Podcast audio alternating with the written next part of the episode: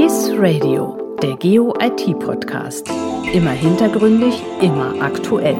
Mit Beiträgen, Reportagen und Interviews.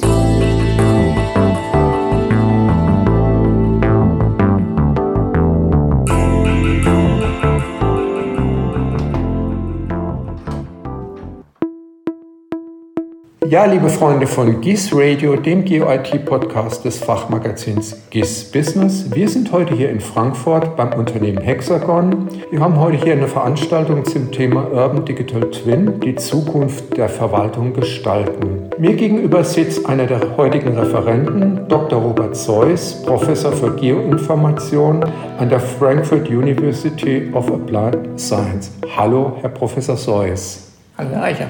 Gehen wir gleich ins Thema rein. Digitaler Zwilling, heute das Thema auf der Veranstaltung. Was ist denn der Stand der Wissenschaft zu digitalen Zwillingen? Der Stand der Wissenschaft ergibt sich einmal aus den Entwicklungen rund um das Thema der smarten oder intelligenten Stadt und auf der anderen Seite aus der Sicht der technischen Bereitstellung der Grundlagendaten. Wir aus der Geoinformatik kommen ja eher aus der Perspektive der Datenbereitstellung. Wir bauen seit vielen Jahren Geodateninfrastrukturen auf. Wir haben auf der anderen Seite die urbanen Datenplattformen, die diese Daten für unterschiedlichste Zielgruppen bereitstellen.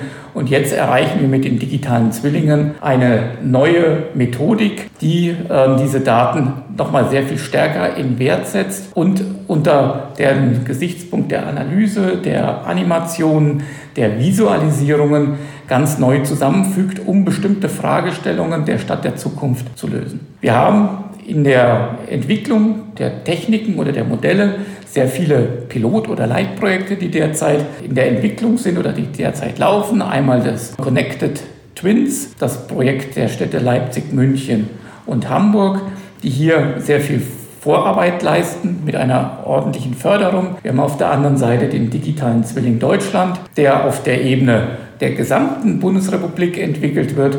Und wir haben ganz viele kleine Förderprojekte in unterschiedlichen Ländern, Bundesländern wie Bayern, wie auch in Hessen das Programm Starke Heimat, wo kommunale Themen behandelt werden und unter anderem eben digitale Zwillinge mit eingesetzt werden, um diese Themen zu behandeln. Um vielleicht ein Referenzprojekt oder ein Referenzbeispiel zu nennen, die TU München hat zum Beispiel jetzt einen Leitfaden Urban Digital Twin oder urbaner digitaler Zwilling veröffentlicht, wo im Grunde so eine Handreichung enthalten ist, wie man an so einen digitalen Zwilling herangehen kann. Stichwort Wissenschaft, Wissenstransfer. Wie kommen wir von der Theorie beim Thema der digitalen Zwillinge stärker in die Praxisanwendung und vor allem, wie lassen sich hieraus Rückschlüsse ziehen, die wieder für die Wissenschaft interessant sein können? Ich glaube, in diesem Punkt hilft zum einen diese Einer für alle Gedanke oder diese Leitprojekte, die auf der einen Seite die Technik, die heute da ist, verknüpfen mit den Anwendungsbeispielen aus der Praxis. Also wir brauchen im Prinzip immer diese Kombination. Auf der einen Seite die Wissenschaft, die die Grundlagen liefert, auf der anderen Seite vielleicht die Firmen, die die Technik liefern, die die Software liefern, die Produkte liefern und als drittes den Anwender, der eben ein Bedürfnis hat. Und ich glaube, gerade bei den Digital Twins spielen diese Use Cases, also die Anwendungsszenarien, eine eminent wichtige Rolle. Und dann kann man im Grunde beim Aufbau dieser Use Cases entsprechende Erfahrungen sammeln und diese wieder dann äh, sozusagen als Fragestellung an die Wissenschaft zurückgeben. Die kann exemplarisch Beispiele dafür geben, wie man es lösen kann oder auch, wie man es systematisieren kann. Und dann kommt die Industrie dazu, die letztlich die Produkte daraus entwickelt. Also dieses praktische, angewandte Forschen, das befeuert im Moment das Thema an ganz vielen Stellen und führt dann dazu, dass man Standards schaffen muss. Das Thema ist wie viele IT-Projekte letztlich so, dass man am Ende gemeinsame Standards benötigt, an denen dann die Interoperabilität oder das Übertragen oder das Zusammenarbeiten funktioniert. Und bei den urbanen digitalen Zwillingen gibt es ja gerade eine DIN Speck, die in der Entwicklung ist, die 91607, die Anfang 24 erscheinen soll. Und ich glaube, da wird dann ganz viel aus den Erfahrungen und aus den Projekten einfließen, um es dann eben zu standardisieren und für andere als Handreichung zu geben. Neben der Standardisierung sind Daten, spielen Daten eine wesentliche Rolle. Sie sprachen in Ihrem Vortrag heute von Daten als Treibstoff. Wie lässt sich denn die Datenqualität im Bereich der Digital Twins grundsätzlich verbessern? Die Datenqualität ist sicherlich kein neues Thema bloß weil man sie jetzt in digitalen Zwillingen verwendet, sondern Datenqualität beschäftigt uns als Geodäten ja im Grunde schon unser ganzes Berufsleben. Mit der Digitalisierung kamen natürlich neue Fragestellungen auf im Hinblick auf die Aktualität der Daten und die Sensoren, mit denen diese Daten erfasst wurden, die Frage der, des Alters der Daten. Also alles Fragen, die letztlich dazu führen, dass ich meine Daten kennzeichnen muss was wiederum zum Thema Metadaten und Kataloge führt, sodass also ein Nutzer, der diese Daten verwenden will, sich erstmal einen Überblick verschaffen kann, sind diese Daten für mich geeignet. Wenn er feststellt, die Daten sind für mich geeignet, ist alles in Ordnung. Wenn er feststellt, die Daten reichen mir nicht aus, dann müssen wir entweder in eine Datenqualitätsverbesserung gehen durch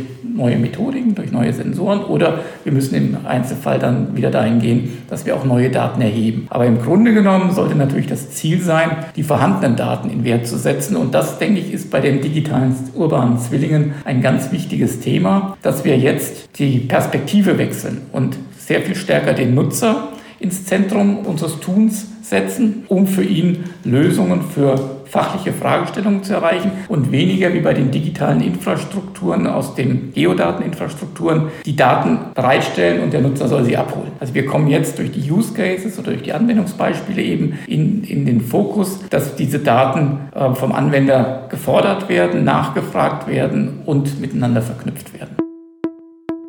Abschließender Blick in die Zukunft. Wo sehen Sie die größten Chancen, aber auch Herausforderungen im Einsatz digitaler Zwillinge? Die größten Chancen sehe ich darin, dass unsere teuren wertvollen Geodaten sehr viel stärker in die Nutzung kommen werden. Weil durch die Szenarien, die jetzt oder die Use Cases, die dadurch entstehen, auch der Druck oder die Nachfrage wachsen wird, auch diese Daten zu verwenden und einzusetzen. Die Herausforderungen sind sicherlich einmal in der Ebene der Standardisierung, dass man sich also auf gemeinsame Standards einigt. Man denke nur an Projekte wie X-Planung oder andere XF-Standards, wie viele Jahre es gedauert hat, bis diese dann tatsächlich in die Praxis übertragen worden sind. Ein zweiter Punkt ist sicherlich in der Flächendeckung, dass die kleinen Kommunen auch die Chance haben, diese Technologien zu nutzen und nicht abgehängt werden von den großen und leistungsstarken Kommunen. Und als drittes, was uns im Moment alle beschäftigt, ist der Personalmangel oder der Nachwuchsmangel, dass wir genügend junge, engagierte Leute finden und ausbilden können, die dann in diese neuen Felder und in diese neuen Technologien gehen und dort im Berufsleben das Ganze umsetzen. Vielen herzlichen Dank, Herr Professor Seuss, für die Einblicke aus der Wissenschaftssicht rund um das Thema der digitalen Zwillinge. Ja, meine lieben Zuhörerinnen und Zuhörer, das war ein neuer Podcast des Fachmagazins GIS Business, heute von den Innovationstagen 2023 bei Hexagon in Frankfurt. Mein Name ist Andreas Eicher, bleiben Sie uns gewogen und bis bald. Bye, bye.